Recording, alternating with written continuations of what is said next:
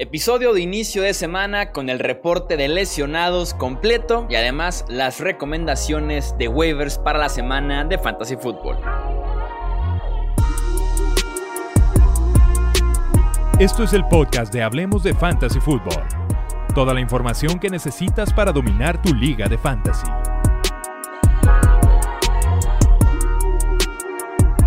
¿Qué tal amigos? ¿Cómo están? Bienvenidos a un episodio más del podcast de Hablemos de Fantasy Football. Yo soy Jesús Sánchez y es un placer que me acompañen como en cada inicio de semana, como en cada lunes por la noche, para comentar justamente lo que pasó un poquito el domingo en la parte de las lesiones y también venir aquí a dar recomendaciones para poder fortalecer a sus respectivos equipos. Me acompañan en este episodio los analistas de Hablemos de Fantasy, Mario Cabrera. Bienvenido, Mario. Muchas gracias, amigo. Como siempre, un placer estar aquí. Saludos a todos los que nos escuchan. Y también bienvenido el buen Arturo Stedner. ¿Cómo estás, Arturo? Muy bien, ¿y tú, Chuy? También muy bien, muchísimas gracias. En esta ocasión no nos pudo acompañar Wilmar Chávez, pero aquí estaremos analizando una semana que creo que se va a poner bueno el debate aquí de los waivers. Se puso interesante cuando estábamos decidiendo los nombres a comentar, así que espero que también sea bastante eh, interesante ya aquí el debate de cómo nos decidimos por esos nombres, porque no es la semana más fuerte por decirlo de esa manera, en los waivers, pero si hay buenas opciones, no se desilusionen. Vamos a empezar con el reporte de los lesionados. Eh, ya saben, vamos posición por posición. Arrancamos con corebacks. Tenemos aquí a Baker Mayfield de los Browns, que viene arrastrando una lesión en las costillas fue mandado a la banca a finales del tercer cuarto como precaución para cuidarlo. El mismo Mayfield dijo que se sentía más adolorido eh, después de la semana pasada que ahora contra el, en el partido contra los Steelers. Entonces no hay mucho de qué preocuparse, pero su línea ofensiva en efecto jugó muy mal y no lo pudieron proteger en contra de Pittsburgh. Pasamos a la posición de corredor. Encontramos aquí a Mark Ingram de los Ravens, lastimado del tobillo. No regresó al partido, pero parece que no se perderá eh, tiempo que pudiera estar disponible ya para jugar esta misma semana. Tenemos a Miles Sanders, que es un caso ya diferente, el corredor de los Eagles, lesionado de la rodilla una lesión específicamente en el menisco y se dice que no jugaría en la semana 7 porque además Filadelfia tiene semana corta porque juega el jueves por la noche, así que a buscar reemplazos para Miles Sanders. Joe Mixon, running back de los Bengals, lastimado del pie, volvió al partido, pero fue Gio Bernard quien realmente se llevó el resto de la acción importante en este encuentro. Hay que monitorear qué tan seria pudiera ser esa lesión en el pie. Y por último, Raheem Mostert, corredor de los 49ers, lesionado del tobillo, va a IR lo más seguro, así dijo Kyle Shanahan. Por lo menos tres partidos fuera, Raheem Mostert. En la posición de ala cerrada encontramos a dos eh, buenos eh, candidatos aquí que tenemos normalmente en los alineados y demás. John Smith, el ala cerrada de los Titans, tiene un esguince de tobillo y se cree que se pudiera perder por lo menos un partido y ya estaría de regreso para el siguiente encuentro de los Titans. Y también Zach Ertz de los Eagles estaría fuera de 3 a 4 semanas por lesión en el tobillo sin duda alguna va a pegarle bastante a muchos dueños con estos dos alas cerradas que de por sí estaba bastante eh, limitada la posición eh, de tight y pues tenemos ahora dos bajas bastante considerables. Vamos ahora a comentar ahora sí eh, los waivers, las opciones que tenemos para esta jornada. Platicábamos ya de la lesión de Miles Sanders, así que por naturaleza tenemos que recomendar a Boston Scott, el corredor suplente de Filadelfia. ¿Qué nos puedes decir al respecto, Mario? Pues sí, obviamente tiene que ser el más buscado esta semana en, los waivers. Es totalmente increíble la cantidad de lesiones que tiene Filadelfia y van a tener que enfrentar a los gigantes en, jueves. a utilizar muchísimo a Boston Scott, me parece por la escasez de talento en, la ofensiva, lo van a tener que explotar. No creo que Corey Clement vaya a ser factor. Eso se pensaba en la semana 1 cuando también Miles Sanders perdió ese encuentro y la verdad es que Scott hizo un lado a Clement, tuvo 11 toques en ese partido, que si bien no, no tuvo buenas estadísticas. Eh, creo que esta semana sí se le puede presentar contra una defensiva pues bastante débil como es la de los gigantes y lo más, más importante es lo que ya mencionaba, que es el volumen que, que va a tener. Lo de Miles Sanders es un poquito delicado, yo sí le estaría tirando que se va a perder unas dos, tres semanas, entonces te estarías llevando a un jugador que dependiendo del formato podría ser un running back 2 o flex eh, bastante sólido y pues totalmente en, este barco en, esta, esta semana. ¿Confiarías, Arturo, del todo en Boston Scott detrás de esa línea ofensiva de Filadelfia que nos pueda tener volumen, pero también un poquito de producción el jueves por la noche? De hecho, e, esa es quizás mi duda que tengo con, con Boston Scott. Al final, creo que tantas, eh, tantas bajas también con el cuerpo de receptores, pues te va, te va a forzar a, a, juntar gente eh, para eh, precisamente evitar los acarreos quizás va a tener mucho volumen, no sé qué tanto, qué tanto sea un volumen realmente efectivo y productivo, pero, pero pues la verdad es que al final tener volumen es posibilidades de obtener puntos, así que estoy completamente de acuerdo, hay que ir por, por Boston Scott.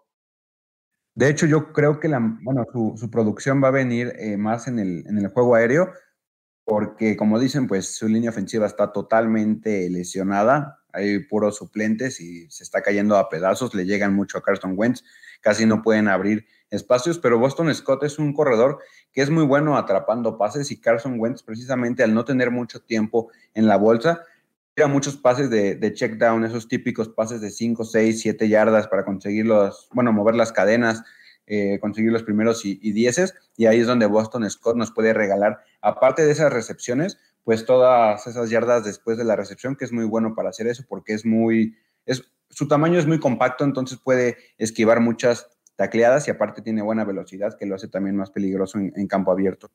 Y sobre todo, creo que viendo el nivel paupérrimo de la división, creo que aún con lesiones, Filadelfia es el favorito. Sí, y porque aparte después de este jueves van contra Dallas y ah, bueno, acabamos de ver lo que Kenyan Drake y Arizona hizo contra esa defensiva, de verdad que no detienen a nadie y también podría tener una, una sólida semana contra Dallas en la semana 8, porque Miles Sanders no va a estar tampoco para esa semana. Por eso yo decía que si te lo llevas en waivers vas a tener un jugador muy sólido de titular por las siguientes dos, tres semanas disponible en el 88% de las ligas eh, Boston Scott. Nos quedamos justamente con Filadelfia para hablar de Travis Fulham. Ya lo mencionábamos un poquito la semana pasada que era prioridad en los waivers. Eh, al parecer hubo pocas personas que nos hicieron caso porque sigue muy disponible Travis Fulham. Estamos hablando del 70% de las ligas todavía disponibles en algunas eh, plataformas. Entonces venimos otra vez a recomendar contigo, Arturo, el wide receiver de los Philadelphia Eagles. Definitivamente, yo creo que este es quizás el jugador que pueda tener más o que se puede beneficiar más de la lesión de Zach Ertz, creo. la verdad es que ha mostrado, e, es la poca ayuda eh, que, con la que cuenta Carson Wentz en estos momentos. Eh, hay que monitorear cuando regresan pues, el resto del cuerpo de, receptores, como Jalen Rager específicamente. Se comentaba, había rumores de que, de que podría, podría tener la posibilidad de regresar o de activarlo. Hay que monitorearlo, pero aún así yo creo que cuando menos esta semana Travis Fulgham va a ser, va a ser, eh, va a ser lodo, ¿eh? Yo, yo se los dije la semana pasada, me, trepé ahí en ese barco, les dije que iba a ser eh, el hombre de confianza de Carson Wentz, que iba a tener volumen garantizado. No nos hicieron caso, todavía están a tiempo de subirse. Ya tuvo 10 targets y 75 yardas esta semana. Eh, la semana anterior tuvo 13 targets. Por lo menos ya tenemos claro que su, su piso de volumen está bastante establecido y bastante sólido. Esta semana regresamos a lo mismo. Los gigantes son un equipo muy malo, muy incompleto, que no espantan a nadie. Tampoco estoy diciendo que Filadelfia sea un monstruo ofensivamente, pero es tan mala esa división que este partido va a estar competido y Carson Wentz va a tener que estar buscando a este receptor que pues ya, una vez más, lo, repito, se ganó su confianza. Se espera que pueda jugar al Sean Jeffrey y Deshaun Jackson, es un volado, pero Doc Peterson está un poco optimista de que vayan a jugar. No me preocupan, Jeffrey tiene más de 10 meses que, no tiene actividad en un campo de, de fútbol no va a estar en ritmo, Carson Wentz no lo va a buscar, Deshaun Jackson igual ya viene pues sin jugar varias semanas, es un receptor que sí es muy veloz y, muy explosivo, pero que también es capaz de que se pueda resentir otra vez durante el mismo encuentro y no puedes confiar en él. Travis Fulham es ese receptor que tú necesitas ahorita porque no, no sé, tienes muchos jugadores en bye, se te lesiona algún jugador, no tienes flex. Travis Fulham es el jugador que necesitas por el volumen tan sólido que nos está mostrando y los enfrentamientos tan fáciles que va a tener. Es el mismo caso que, que Boston Scott, porque es su compañero, va contra Giants y luego va contra Dallas, que es, pero terrible esa secundaria. No, no le sale ninguna y también se puede aprovechar de, ese partido. Es el mismo caso con Boston Scott. Lo tomas ahorita en waivers y mínimo vas a tener dos semanas con sólidos números de Travis Fulham. Sí, una excelente opción para estar buscando en los waivers. Tenemos otro wide receiver que estuvo por ahí produciendo en semanas anteriores, después se fue a la lista de eh, la reserva por COVID, pero está ya de regreso y también se junta por ahí con un par de lesiones de Tennessee y se trata de Corey Davis, que está disponible en el 75% todavía de las ligas. ¿Qué nos dice sobre Davis, Mario? Pues es un jugador que, que tiene que jugar bastante bien esta temporada porque va a entrar a la agencia libre, necesita demostrar de lo que es capaz para mínimo buscar un contrato, pues si no bien jugoso, mínimo que lo agarre un equipo y no se quede en los agentes libres. Esta temporada los partidos que ha jugado mínimo ha tenido cinco targets. Ryan Tannehill nos sigue sorprendiendo a todos. Ese equipo que está muy bien organizado, tiene un ataque ofensivo muy balanceado. Muchos dicen que es Derrick Henry, pero si ven sus partidos podrán ver que Tannehill con los play actions localiza muy bien a sus receptores, en zona roja son casi infalibles, muy rara vez los vamos a ver patear un, gol de campo y es aquí donde Davis puede cobrar valor porque es un receptor que si bien no es de gran tamaño, se sabe mover muy bien dentro de la yarda 20 y en estas jugadas de engaños donde puede tener mucha eh, pues visibilidad de parte de Tannehill y regalarnos unas anotaciones. Ya mencionamos que John Smith tiene ahí por un, un esguince que se podría perder esta semana, lo cual podría beneficiarlo. También está en el slot Adam Humphries, pero pues ese creo que es un, caso aparte porque son posiciones distintas. Si bien los dos son receptores, sus rutas son totalmente diferentes. Y Davis también hay que agregar que puede regalarnos jugadas grandes. Si bien AJ Brown es el receptor número uno, precisamente por eso llama la atención de los secundarios si es posible que lo cubran con, dos defensivos, lo que dejará a Davis en enfrentamientos pues bastante eh, accesibles para que los pueda ganar. Y otra vez regreso a lo mismo Tannehill es un peligro con el play action y es aquí donde Corey Davis puede tener mucha producción. Yo creo que tú vas a lo mismo, ¿no, Arturo?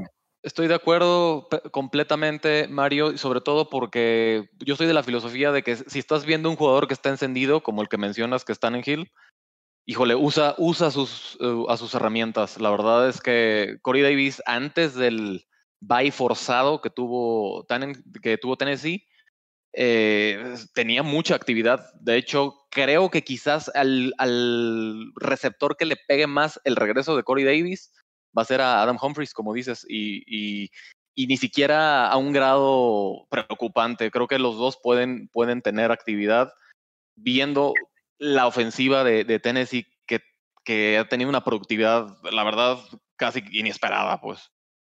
Sí, y también hay que recalcar que esta semana tiene pues un enfrentamiento eh, difícil, va a ser un partidazo este contra los Steelers y, creo que a pesar de esto de que se vea mal en papel, eh, yo creo que en ligas PPR sí tendría un lugar en el flex porque va a estar tan peleado el partido que Tannehill se va a ver forzado a lanzar más el balón como digo, AJ Brown va a estar más cubierto y Davis podría por ahí tener algunas jugadas importantes en el partido que, que nos ayudar a nosotros en nuestros encuentros de fantasy.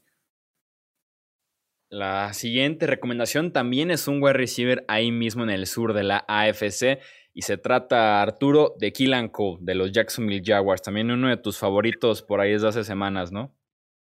De hecho, lo único que me preocupaba de Killan Cole era, eh, era quizás la falta de volumen que, pues, como pudimos ver esta semana, pues, eh, francamente, eh, se incrementó muchísimo. Claro que es mucho debido a la lesión de DJ Shark, pero la, verdad es que tiene una, una, química enorme.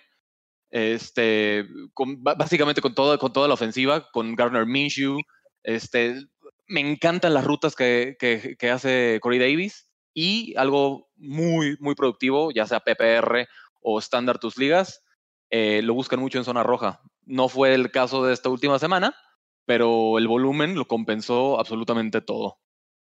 Sí, de, de hecho, eso último que, que, mencionas, en las últimas dos semanas ha tenido tres targets en, zona roja y obviamente el volumen que ha tenido. Tuvo nueve targets, seis recepciones y 143 yardas. Solamente le faltó un touchdown para ponerle la cereza al pastel.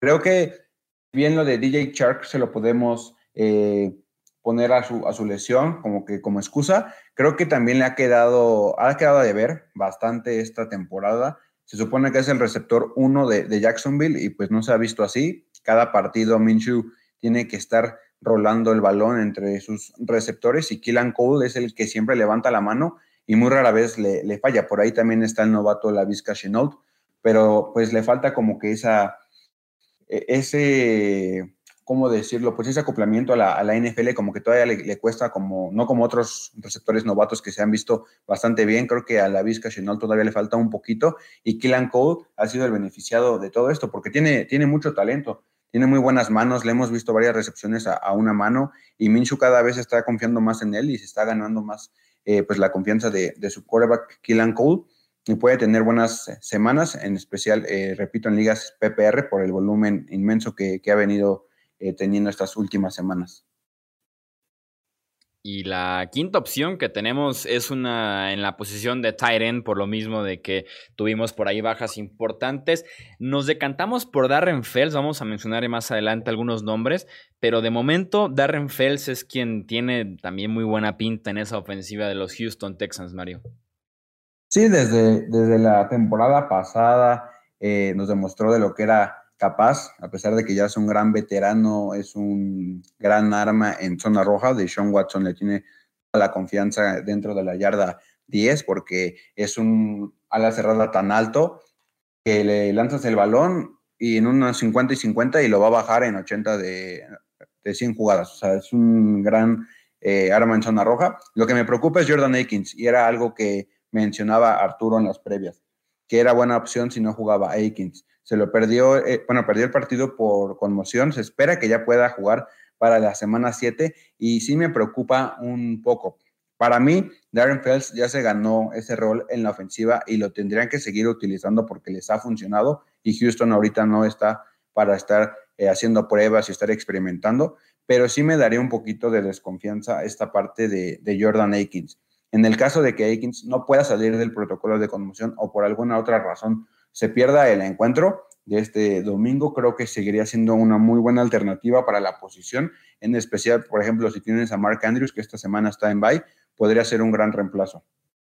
Coincido, pero de hecho, qué bueno que comentaste ese argumento, mi buen Mario. Eh, me voy a parar el cuello. Yo recomendé a, a Darren Fells la verdad es que sí, sí, el regreso de Jordan Akins y conociendo cómo, cómo se ha manejado la distribución de, del volumen para las cerradas en, Houston, eh, hay, que, hay que realmente evaluar qué opciones tengas porque eh, ya bajan mucho. Los dos comen, eh, prácticamente comen de su valor. y, pues sí, la, verdad es que no me atrevería ni siquiera a, a iniciar a Akins si regresa, ni tampoco a Fels, si Akins, o sea, la verdad es que se vuelve complicadísimo e, el manejo de las cerradas en Houston. Ese, eh, es el problema. Porque Akins, realmente, aunque no jugara Fels, para mí no sería una opción para Fantasy. Pero si juega, simplemente lo, que va a hacer es darle en la torre al techo de Fels, pero brutalmente, como tú dices. Es lo único que va a hacer para nosotros. Realmente es el peor escenario. Y sí, como dices, hay que evaluar bien las opciones que hay este, pues en, los waivers. Y pues recuerden que cualquier cosa nos pueden consultar ahí en, redes para aclarar esas dudas. Y tenemos también una doble opción por ahí, yéndonos un poquito a más, a más profundidad para salirnos de ese top 5. Tenemos a Trey Burton, el Tyrant de los Indianapolis Colts, y también tenemos a Anthony Firsker, el Tyrant de los Titans, ahora que John Smith está lastimado. Si por ahí eh, Darren Fells no fuera una opción y tuvieras que cantarte, Arturo, por uno de estos dos, eh, ¿cuál es el que te gusta más para buscar en waivers? Que, creo que para largo plazo, Burton, porque creo que es más atlético que Moali Cox y que, y, que Jack Doyle. Pero creo que para esta semana, si, si llega a faltar John Smith, Frisker puede, digo, Frisker puede, puede eh, beneficiarse de manera brutal. ¿eh? Sí, coincido, coincido contigo. Frisker no tiene eh, pues valor en toda la temporada porque John Smith no, es, no está grave su lesión, es un ligero esguince. Yo creo que sí lo van a descansar porque no, tienen por qué arriesgar a un jugador que han estado utilizando brutalmente. Bien lo dijo Arturo desde antes de la temporada que esta iba a ser la breakout season de John Smith y así ha sido. Lo utilizan desde el backfield, lo utilizan abierto, lo utilizan cerrado, lo utilizan para bloquear, lo utilizan para todo. Es un jugador muy importante para la ofensiva de Tennessee. No creo que lo vayan a arriesgar en este encuentro y Anthony Firkser puede ser un gran streamer esta semana. Con nueve targets en semana 6, eh, lideró a todo el equipo con 113 yardas y una anotación. Estos son números de una ala cerrada elite. No estoy diciendo que vaya a tener exactamente los mismos números contra Pittsburgh, pero sin duda nos podría dar una actuación sólida. Yo creo que unos 7, 8 puntitos, tal vez 10 puntitos eh, si le va bien. Y Trey Burton, como tú dices, sí, yo creo que ahí está competido. Eh, hay que también aclarar que Rivers se vio forzado a lanzar muchísimo lo voy porque iban perdiendo por 21 puntos. No es un escenario que sea muy común en Indianapolis. Normalmente lo que ellos quieren es establecer el juego terrestre y evitar que Philip Rivers lance mucho el balón, porque pues seamos honestos, ya no es el mismo de hace, no sé, 3, 4 años. Ya comete muchos errores y, Frank Rich me parece que esto es el, el escenario de partidos que quiere evitar también por ahí debería estar este, atado el, volumen de, de, Trey Burton, ¿no? De los enfrentamientos y la presencia de las otras dos alas cerradas, que si bien yo también pienso que Trey Burton es el más atlético de estos tres, pues los otros tres, bueno, los otros dos no es que sean mancos ni nada, desempeñan un buen rol y Philip Rivers también los ha buscado. Eh, creo que Burton es un poco riesgoso para el resto de la temporada, pero bueno, no creo que muchos lo vayan a agarrar esta semana porque están en descanso y si tienes una liga profunda y tienes varios eh, spots en tu banca, pues lo podrías agarrar esperando que, que dé algo así como Robert Tonian o algo parecido. Y ya para cerrar, Mario, hablando de waivers profundos, lanza tu dardo de Jamaica al Hasty, el corredor de los 49ers. Ojo, eh, ojo con este muchacho que se vio bien en el Sunday Night, y recibió más acarreos que, que McKinnon. Eh, Monster, pues ya lo, ya lo comentamos al inicio de, esta, de este podcast, que va a estar seguramente en la reserva de, lesionados. Dijo Shanahan que Tevin Coleman todavía sería eh, pues un milagro casi casi que, jugara esta semana. También Jeff Wilson Jr. está lesionado de la pantorrilla. Shanahan espera que pueda practicar esta semana yo tampoco no, no lo veo como que muy optimista en ese aspecto y tampoco es que Jeff Wilson haya sido la gran cosa, simplemente un buen partido contra Gigantes, pero también porque los Giants no detienen a nadie. Creo que McKinnon sí va a ser el, titular, pero híjole, es un, es un, volado, porque Shanahan divide ahí los snaps, pues bastante, eh, pues loco, es como que muy alternativo, pero yo creo que le va a dar la oportunidad a, a este Michael Hasty. Creo que sería así como que un super deep sleeper esta semana. Yo sí lo logro tomar en alguna de, mis ligas. Yo creo que sí me voy a atrever a alinearlo porque tengo muchísimos jugadores en descanso, se me juntaron esta semana y yo en un flex sí estoy dispuesto a, meterlo porque todos sabemos que un corredor de los 49ers que tenga un buen partido, que empiece a correr bien, Shanahan le va a dejar el balón y nos puede dar oro. Yo sí estoy totalmente trepado en, ese tren. Creo que va a ser un jugador poco, poco buscado. Muchos se van a ir con McKinnon si es que está libre o tal vez con Jeff Wilson Jr. Yo les recomiendo que sí se atrevan y vayan con Hasty porque nos puede salir bien la apuesta y si juega bien va a estar dividiéndose ahí el, backfield con McKinnon hasta que Monster regrese, que va a ser como hasta la semana 9, 10 más o menos. Qué valor, mi buen Mario. Sí, yo sí voy con todo. Yo, yo, la verdad, o sea, y, claramente, en mi opinión, es el más explosivo del backfield, de lo que queda del backfield de, San Francisco, pero, ay, no, confiar en el, en el backfield de San Francisco es, es, es, de gente con valor. Digo, obviamente quitando a, a, Mostert, que es, es definitivamente un Mostard. Es lo que, lo que te digo, es el, el clásico hot hand approach. si Hasty le dan el balón en los primeros toques del partido, empieza a producir, lo va a dejar eh, como el, corredor con más toques. Eso es a lo que estamos jugando. Esa es la apuesta realmente que vamos a hacer cuando lo, pongamos de, titular. Porque si se ve mal o McKinnon empieza a tener más toques, pues ya Hasty ya va a quedar relegado. Entonces, realmente la apuesta esta semana es de que tenga mucho éxito en sus primeras oportunidades para que se gane tener eh, toques lo que resta del partido. Y además hay que estar bien del corazón para jugársela a veces con el backfield de San Francisco y de Kyle Shanahan. Así que si es un Weber muy, muy profundo, ahí está la opción de Hasty. Además que tengan la necesidad o por ahí adelantarse también un poquito, porque recordemos que Monster en IR se perderá por lo menos tres partidos y ya veremos qué sucede con ese backfield de San Francisco.